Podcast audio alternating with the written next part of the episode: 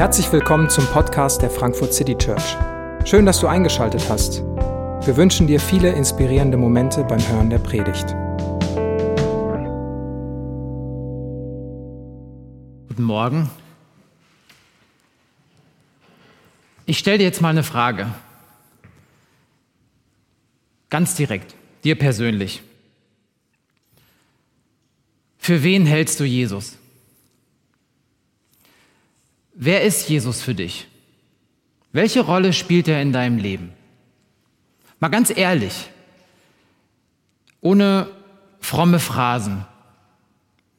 Hab keine Angst, dir diese Frage mal zu stellen und stell sie nicht unter dem Filter, ich sollte jetzt sagen das. Versuch dir diese Frage mal zu beantworten, so ehrlich du kannst, ohne deine eigene Antwort zu bewerten. Also nicht, ich sollte jetzt sagen das oder ich habe doch gelernt das oder ich will Jesus für Punkt, Punkt, Punkt halten. Was denkst du wirklich? Wer ist Jesus? Vielleicht kommt dir die Frage völlig absurd vor, warum soll sie überhaupt relevant sein? Ich bin kein gläubiger Mensch. Vielleicht hast du einen gewissen Respekt für diesen jüdischen Weisheitslehrer, und schätzt seinen Einfluss auf unsere westliche Kultur. Vielleicht bist du auch fasziniert von dieser Person und ganz am Anfang eines Wegs mit Jesus. Aber vielleicht ist dir Jesus auch so vertraut, wie ein altes Ehepaar einander ist. Er war irgendwie immer schon da, ganz selbstverständlich.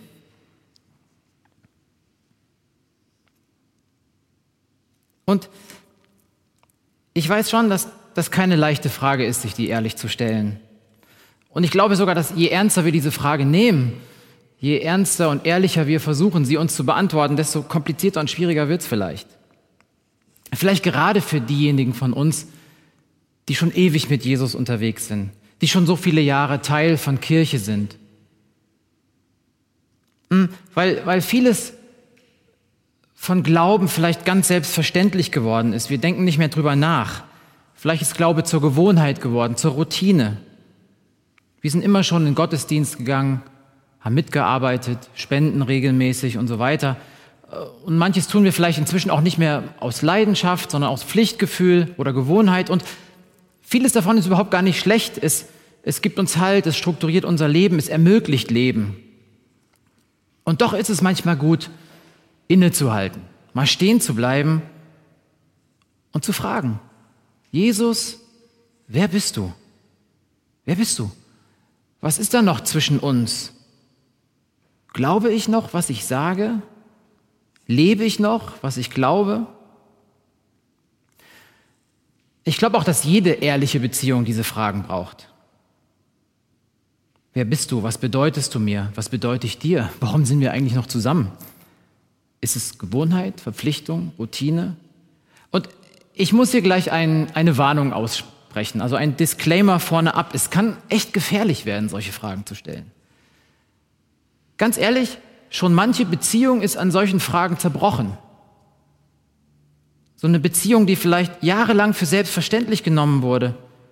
Und auf einmal kommt diese schmerzliche Erkenntnis, dass die Liebe unter diesen vielen Selbstverständlichkeiten vielleicht gar nicht mehr zu finden ist. Aber ich denke, dass so real diese Gefahr auch sein mag, der mögliche Gewinn ist ungleich größer. Und, und wir müssen dieses Risiko eingehen. Denn wir haben die Möglichkeit, Liebe zu entdecken. Zum ersten Mal, ganz unverhofft oder wieder neu, eine Liebe, die alles verändert. Und dafür machen wir diese Predigtreihe. Deshalb starten wir in dieses Jahr mit dem Lukas-Evangelium und mit dieser einfachen Frage, wer ist Jesus? Wer ist es? Wer ist er für dich? Und ich bin gewiss, dass Lukas hier die richtige Adresse ist, weil genau das ist sein Anliegen. Lukas schreibt das gesamte Lukas-Evangelium und die gesamte Apostelgeschichte für einen Freund, für seinen Freund Theophilus. Und er beginnt sein großes Werk mit diesen Worten, nachdem ich alles, nachdem ich allem bis zu den Anfängen sorgfältig nachgegangen bin, hielt ich es für richtig, diese Ereignisse für dich, hochverehrter Theophilus, in geordneter Reihenfolge niederzuschreiben, damit du erkennst, wie zuverlässig all das ist, worin du unterrichtet worden bist. Damit du erkennst, dass das stimmt, was ich dir schreibe, damit du glaubst. Deshalb schreibe ich dir, Lukas, was ich sorgfältig recherchiert habe. Und das ist auch mein Wunsch für mich und für euch heute Morgen und in den kommenden Wochen, dass wir erkennen und glauben, dass Jesus der ist, als der er uns vorgestellt wird. Ja, dass wir ihm selbst begegnen, dass wir ihm neu vertrauen und uns von seiner Liebe packen lassen. Und ich möchte uns noch mal einen kurzen Überblick über die ersten sieben Kapitel geben bis zu unserer Textstelle. Wie führt Lukas Jesus ein? Schon vor seiner Geburt kündigt der Engel Gabriel an, dass Marias Kind der Sohn des Höchsten sein wird, dass er ein König sein wird, dessen Herrschaft niemals aufhört. Und als Simeon, ein alter Mann, der sein Leben lang auf die Ankunft des Messias gewartet hat, das Neugeborene in Armen hält, dann ruft er aus, Herr, nun kann dein Diener in Frieden sterben, denn du hast deine Zusage erfüllt. Mit eigenen Augen habe ich das Heil gesehen, das du für alle Völker bereitet hast. Ein Licht, das die Nationen erleuchtet und der Ruhm deines Volkes Israel. Von Anfang an macht Lukas seinem Freund klar, Jesus ist weit mehr als ein jüdischer Weisheitslehrer, weit mehr als ein Prophet mit lokaler Bedeutung. Nein, dieser Jesus geht alle an. Und das war für Theophilus, der auch ein Nichtjude war, eine wichtige Information. Wir sehen dann, dass in Kapitel 3 Jesus sich von Johannes taufen lässt und wie dann diese Stimme aus dem Himmel kommt und Gott Jesus bestätigt, du bist mein geliebter Sohn, an dir habe ich gefallen. Anschließend beginnt er mit Vollmacht von diesem Reich Gottes zu predigen und erste Wunder und Zeichen begleiten seine Predigt. Und letzte Woche haben wir gehört, wie Jesus erste Jünger beruft und wie Petrus das Wunder des Fischfangs erlebt.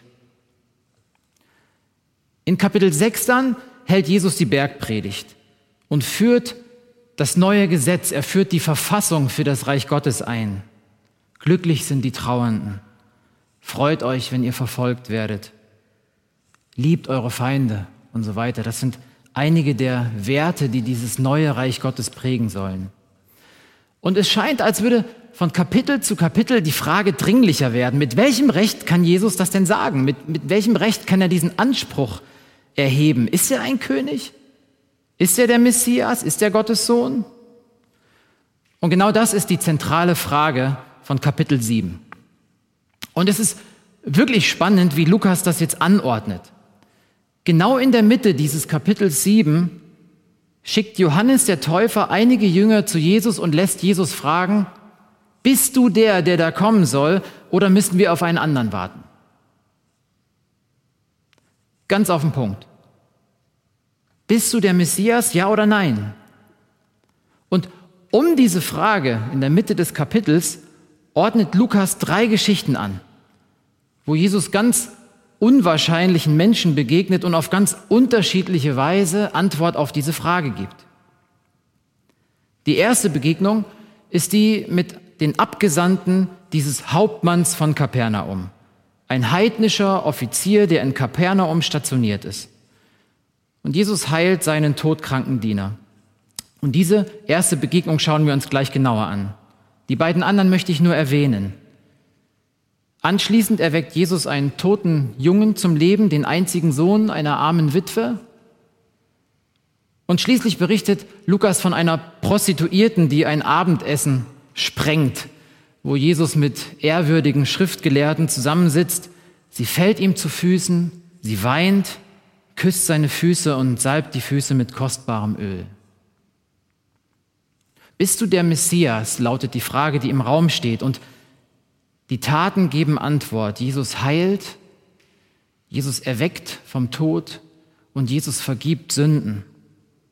Und er demonstriert seine Macht so unerwartet anders, der Diener eines ausländischen Offiziers der römischen Besatzungsmacht, eine arme Witwe, eine Prostituierte.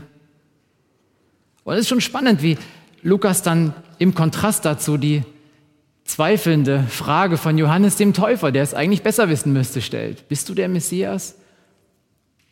Ganz zu schweigen von den Pharisäern, die vor Wut schäumen, wie Jesus es wagen kann, dieser dahergelaufenen Prostituierten sich von ihr auch nur berühren zu lassen, geschweige denn ihr die Schuld zu vergeben.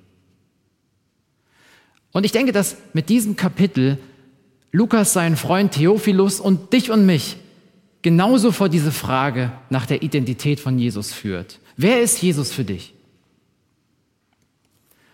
Und mit der Beschreibung des Hauptmanns will uns Lukas nun ein wirklich motivierendes Beispiel geben, wie wir auch heute antworten und glauben können.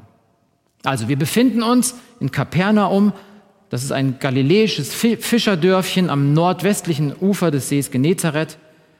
Es war so eine Art Base für Jesus. Von dort aus hat er seine Mission gesteuert. Er, und dort war ein Offizier stationiert. Und dieser Offizier, ein Zenturion, er hat äh, eine Hundertschaft befehligt. Er stand wahrscheinlich im Dienst für den König Herodes. Er war mit Sicherheit kein Jude und naturgemäß haben sich die römischen Besatzer und das Volk Israel nicht so besonders gut verstanden. Aber dieser Hauptmann, dieser Offizier, er scheint ein besonderer Mann gewesen zu sein. Er war interessiert am jüdischen Glauben, er liebte das jüdische Volk und er hatte irgendwie das Vertrauen der jüdischen Community gewonnen. Er hat sogar die Synagoge gestiftet. Er war wohlhabend und alles deutet darauf hin, dass er ein Mann von Charakter war.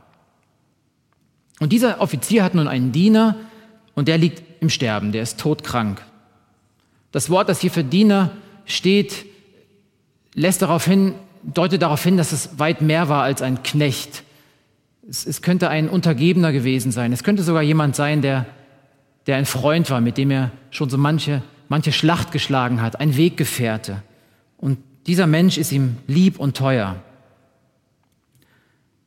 Und der Hauptmann, er hört von Jesus und dann schickt er eine Delegation jüdischer Ältester dahin. Er hat seine besten Fürsprecher gesucht Vielleicht, weil er gezweifelt hat, ob Jesus sonst kommen würde. Vielleicht aber auch, weil er weiß, dass Jesus als Jude einem unreinen Heiligen nur schwer begegnen kann und er wollte ihm irgendwelche kultischen Umstände vielleicht ersparen. Und so lässt, er diese einfache Bitte ausrichten, Jesus, bitte komm, bitte komm und rette das Leben meines Freundes. Ich finde das bemerkenswert. Dieser heidnische Hauptmann hört von Jesus, er hat ein dringendes Anliegen und ergreift sofort die Initiative und handelt. Er scheint eine Hoffnung zu haben, ein, ein, eine Sehnsucht, ein Zutrauen zu diesem Jesus, von dem er nur gehört hat. Und er lässt auch nicht viele Worte ausrichten. Etwa Jesus, bist du in der Lage zu heilen? Ich habe davon gehört. Würdest du vielleicht in Erwägung ziehen, bei uns mal vorbeizukommen und zu gucken, ob man für diesen todkranken Menschen noch was tun kann? Nein, er sagt ganz schlicht, bitte komm, bitte komm und rette meinem Freund das Leben. Was sieht dieser Offizier in Jesus, dass er sowas sagen kann? Und ich glaube, Theophilus wird aufgehorcht haben. Auch er ist, wie gesagt, kein Jude. Auch er ist Jesus nicht persönlich begegnet, er hat nur von ihm gehört. Und nun erzählt Lukas von diesem Glauben des Hauptmanns. Und auch wir, wir haben Jesus nie persönlich getroffen, wir haben auch nur von ihm gehört. Was sehen wir in Jesus? Gehen wir mit unseren Anliegen direkt zu ihm? Zuallererst greifen wir die Initiative und wenden uns an ihn? Trauen wir ihm zu, dass er jeder Not begegnen kann, mitten im Alltag? Oder versuchen wir es erst selbst und erst dann, wenn nichts mehr geht, wenden wir uns im Gebet an Jesus? Und, und wenn wir beten, rechnen wir dann wirklich mit Jesus als realer Person? Oder sind unsere Gebete vielleicht auch so eine Art Mantra geworden, so ein, so ein Reflex? Jesus, komm bitte, bitte hilf mir, segne uns. Und eine, eine Sekunde später rödeln wir mit eigener Kraft weiter. Der Hauptmann hat ein Anliegen und er folgt der einzigen Spur, die er hat, Jesus. Diese Abgesandten nun, sie erweisen sich als echte Fürsprecher und sie drängen Jesus darauf zu kommen und zu helfen. Jesus, das ist wirklich ein guter, er ist es wert, dass du ihm hilfst. Er hat sogar unsere Synagoge gebaut, er liebt unser Volk. Und tatsächlich, Jesus macht sich auf. Und als er kurz vor dem Haus des Offiziers angelangt ist, kommt ihm eine zweite Delegation entgegen. Irgendwas scheint in der Zwischenzeit in dem Offizier vorgegangen zu sein. Und er lässt jetzt ausrichten, Herr, bemühe dich nicht. Ich bin es nicht wert, dass du mein Haus betrittst. Deshalb hielt ich auch es nicht, ich hielt mich nicht für würdig, selbst zu dir zu kommen. Sprich nur ein Wort. Sprich nur ein Wort und mein Diener wird gesund. Ich bin ja selbst dem Befehl eines anderen unterstellt und habe meinerseits Soldaten unter mir. Und wenn ich zu einem von ihnen sage, geh, dann geht er. Und wenn ich sage, komm, dann kommt er. Und wenn ich zu meinem Diener sage, tu das, dann tut er das. Schon interessant, seine Fürsprecher haben eben noch gesagt, er ist es wert. Mach das. Und er sagt nun von sich selbst, ich bin es nicht wert. Ich bin es nicht wert, dass du zu mir kommst und ich bin es auch nicht wert, dass ich zu dir komme. Zuerst hat er wohl diesen Respekt vor diesen kulturellen und religiösen Gepflogenheiten und deswegen ist er nicht gekommen. Aber jetzt ist was anderes. Ich glaube, dass ihn jetzt eine tiefe Jesus-Erkenntnis und eine tiefe Selbsterkenntnis durchdringt. Es scheint beinahe so, dass als würde er mit jedem Schritt, mit dem Jesus näher kommt, klarer sehen, wer dieser Jesus ist. Und je näher Jesus kommt, umso deutlicher wird dem Hauptmann die Diskrepanz zwischen diesem Jesus und sich selbst. Je tiefer seine Jesus-Erkenntnis wird, desto tiefer wird auch seine Selbsterkenntnis. Und je größer seine Ehrfurcht für Jesus wird, desto größer wird seine eigene Demut. Und je klarer ihm wird, dass dieser Jesus ja tatsächlich der Herr sein könnte, der Messias, der Heilige, desto klarer wird ihm, dass hier auch seine größten Verdienste nicht ausreichen. Ja, es mag sein, dass er ein guter Mensch ist. Es mag sein, dass er interessiert ist am jüdischen Glauben, dass er sich in seiner Community engagiert hat. Aber hier kommt Jesus, der Herr, auf ihn zu. Eine tiefe Ehrfurcht erfüllt ihn. Und je mehr er die Autorität und die Macht von Jesus erkennt, und das ist erstaunlich, desto mehr wächst aber auch sein Zutrauen und seine Hoffnung und sein Glaube. Herr, bemühe dich nicht, sprich nur ein Wort und mein Diener wird gesund. Dieses Herr ist inzwischen nicht mehr nur die höfliche Anrede. Inzwischen weiß er, dass Jesus mehr als ein Rabbi ist. Und sein Glaube ist erstaunlich. Er geht davon aus, dass Jesus nicht physisch anwesend sein muss, um zu heilen. Er erkennt, Jesus muss dem Diener nicht die Hände auflegen, er muss kein Heilungsritual vollführen. Ein Wort, sprich ein Wort. Er wird gesund. Es ist ganz egal, ob Jesus ein Kilometer entfernt ist oder zehntausend. Er ist der Herr. Ich finde das wirklich erstaunlich. Wir haben letzte Woche gehört, wie Petrus interessanterweise ganz ähnlich auf Jesus reagiert, als er ihn als Messias erkennt. Er ruft auch aus, Herr, geh fort von mir. Geh fort, ich bin ein sündiger Mensch. Nur, da war das Wunder schon passiert. Aber der Hauptmann, er glaubt und vertraut, bevor er Jesus überhaupt auch nur begegnet ist und bevor Jesus irgendwas für ihn getan hat. Und dann erklärt er seinen Glauben noch aus, aus so einer banalen Alltagserfahrung. Ich habe nie so richtig verstanden, warum das da noch so als Anhängsel steht, aber bei genauerem Hinschauen wird dieser Glaube des Hauptmanns nochmal ganz praktisch. Er sagt, sprich nur ein Wort und dann wird mein Diener gesund. Ich bin ja selbst dem Befehl eines anderen unterstellt. Ich habe auch Soldaten unter mir und wenn ich einem von ihnen sage, geh, dann geht er. Und wenn ich zu einem sage, komm, dann kommt er. Und wenn ich ihm einen Befehl auftrage, dann führt er den aus. Und da sagt er sinngemäß, also Jesus, im Prinzip sind du und ich gleich. Also bei mir ist es ähnlich wie bei dir. Ich bin auch Teil einer Hierarchiekette und wenn ich einen Befehl gebe, dann wird der ausgeführt, ganz einfach. Wenn ich was sage, dann passiert das. In meinem Autoritätsbereich, in meiner Truppenhierarchie. Aber du, Jesus, du spielst in einer ganz anderen Liga. Wir befinden uns auf völlig unteren Umlaufbahnen. Du bist in einer ganz anderen Kategorie. Und der Hauptmann, wenn er, wenn er sagt, dass er nicht würdig ist, Jesus direkt zu begegnen, dann ist es auch keine falsche Unterwürfigkeit. Manchmal kann man das ja lesen, so als, oh, ich bin nicht würdig, dir zu begegnen und komm auch ja nicht zu mir und so. Aber das ist nicht so. Er sagt dir, hey, ich, ich kenne meine Kompetenz, ich weiß um meine Autorität, ich kenne meinen Platz in der Hierarchie, ich muss mich unterordnen, aber ich habe auch Leute unter mir und die befehlige ich auch. Aber er sagt hier auch, Jesus, du bist Herr über alles, über alle Reiche. Da ist selbst mein römisches Reich, dem ich zu Diensten stehe, ein Witz dagegen. Du bist Herr über Krankheit, über Naturgewalten, über politische, über geistige Mächte, über Leben, über Tod. Du bist Herr und hast uneingeschränkte Autorität. Ja, ich mag vielleicht einen Boten schicken und er gehorcht, aber Du kannst mit einem Wort tun, was immer du willst. Sprich nur ein Wort. Das ist Glaube. Ein fremder Offizier, der Jesus nie begegnet ist und ihm auch nie begegnet, der nur von ihm gehört hat, der daraufhin Initiative ergreift, der Jesus durch Boten aufsuchen lässt und der erkennt, wer Jesus ist und ihm glaubt, bevor irgendwas passiert. Jesus ist ja hier überhaupt nicht anwesend. Und der Diener ist auch noch nicht gesund. Es ist kein Wunder passiert. Aber der Hauptmann glaubt.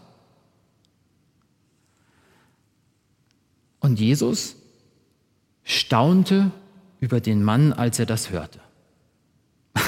er staunte, er wandte sich um, ja, im Gefolge seine Jünger, ein paar Leute, die seine Wunder erlebt haben, gesehen haben, die mit ihm mitlaufen.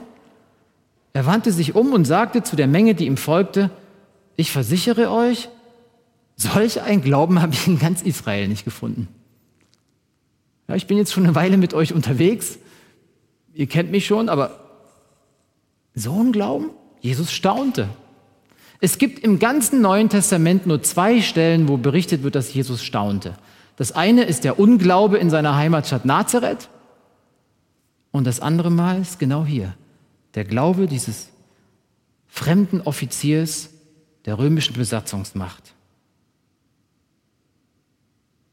Jesus lobt diesen Glauben und macht ihn uns zum Vorbild. Wir sollen auch so glauben.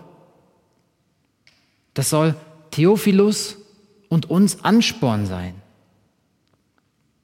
Und dieser Moment der Überraschung von Jesus ist hier ganz klar in der Dramaturgie der Höhepunkt. Das ist der Höhepunkt, das ist die Überraschung. Jesus sagt, der hat's begriffen, ausgerechnet der ein Heide. Aber so, auch so ein bisschen lapidar. Na sowas. Na sowas. Der hat's begriffen. Erstaunlich. Hätte ich nicht gedacht. In ganz Israel habe ich sowas nicht gesehen.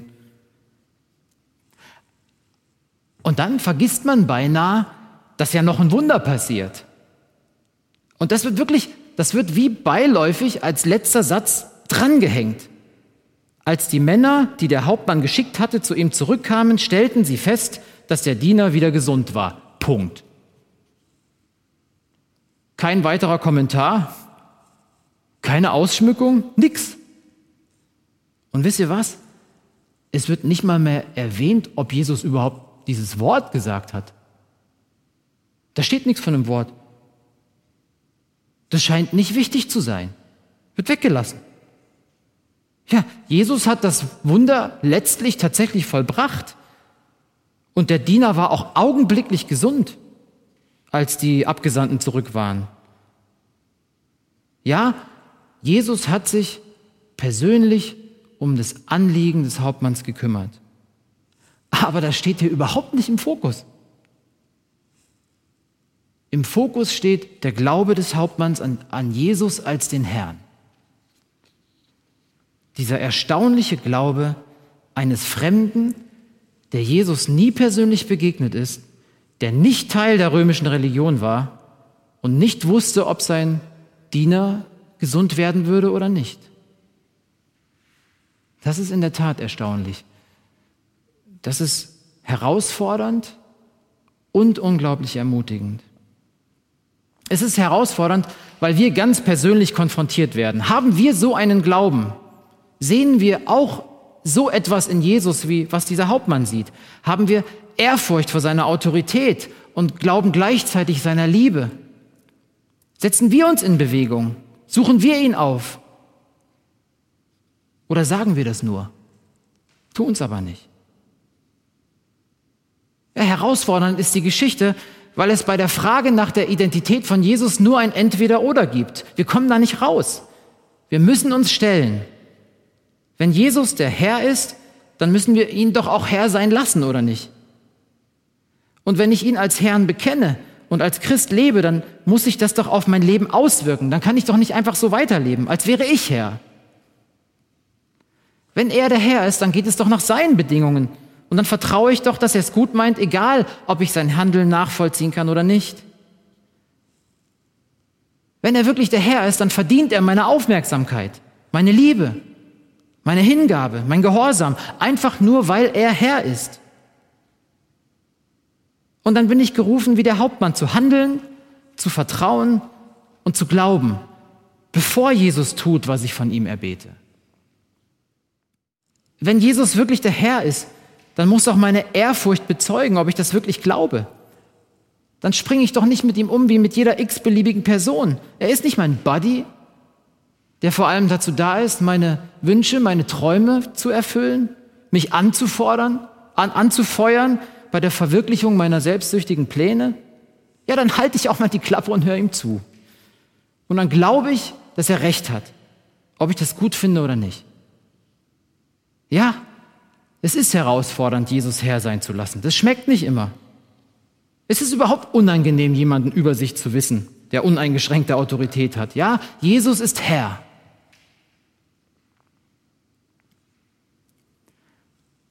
Aber wir sehen auch, wie ermutigend diese Geschichte ist. Weil nicht nur das stimmt. Nicht nur Jesus ist Herr, sondern hier steht auch, Jesus ist Herr. Jesus ist Herr. Dieser Jesus, der alle einlädt zu glauben. Den Hauptmann, die arme Witwe, die Prostituierte, den selbstgerechten Pharisäer und den bequem gewordenen Frommen. Lukas, Theophilus, du und ich. Wir sind alle eingeladen. Dieser Glaube des Hauptmanns ist möglich. Dir und mir, heute und hier. Wir sind auch keine Zeitgenossen Jesu. Wir sind Jesus auch nicht direkt begegnet. Und doch können wir glauben wie der Hauptmann. Ist das nicht ermutigend? Ich habe mir das auch schon oft gedacht und du bestimmt auch. Und vielleicht haben wir es schon gesagt. Ach, wenn ich Jesus doch nur persönlich mal begegnen könnte. Ja, wenn ich so ein Wunder sehen würde, dann würde ich glauben. Der Hauptmann hat es nicht gehabt. Und hat trotzdem geglaubt. Und wir mögen es auch nicht haben. Vielleicht doch. Jesus kann Wunder tun. Aber die Frage ist, glauben wir ihm oder nicht? Es ist ermutigend, weil wenn es stimmt, dass Jesus der Messias ist, dann ist er der Retter der Welt. Dann ist er der Versöhner zwischen Mensch und Gott ungeachtet unserer Herkunft, des Geschlechts, der Stellung in der Gesellschaft, der moralischen Verfassung. Jesus lädt alle ein, wirklich alle, Teil dieses neuen Gottesreichs zu sein. Und natürlich ist dieses Beispiel vom Hauptmann, diese Geschichte ermutigend, weil Jesus sich kümmert, weil Jesus Wunder tut. Und ich bin überzeugt, dass Jesus Wunder tut heute. Glaubst du das auch? Hast du es erlebt? Manchmal sehen wir es nicht. Uns passiert doch. Jesus hat versprochen, Wunder zu tun. Er hat versprochen, bei uns zu sein. Er hat versprochen, uns seinen Heiligen Geist zu geben. Er hat versprochen, hier gegenwärtig zu sein, jetzt in diesem Moment. Er hat versprochen, uns Sinn und Halt und ewiges Leben zu geben. Und ja, er macht auch heute noch gesund. Er löst auch heute noch scheinbar unlösbare Probleme. Er kümmert sich. Jesus ist Herr. Und zuletzt ist diese Geschichte auch ermutigend, weil Jesus das Reich Gottes in Raum und Zeit gebracht hat und es sich ausbreitet und sich erfüllen wird. Das, was Lukas hier beschreibt, ist erst der Anfang. Es geht weiter, die Geschichte geht weiter. Wer ist Jesus für dich? Wer ist Jesus für dich? Welche Rolle spielt er in deinem Leben? Für wen hältst du ihn? Glaubst du, was du sagst? Lebst du, was du glaubst? Ich wünsche uns allen diesen Glauben dieses Hauptmanns. Ich wünsche uns einen Glauben, der Jesus verblüfft. Ein Glauben, der Jesus ernst nimmt und der auch nicht viele Worte braucht, sondern der lebt, was er glaubt. Amen.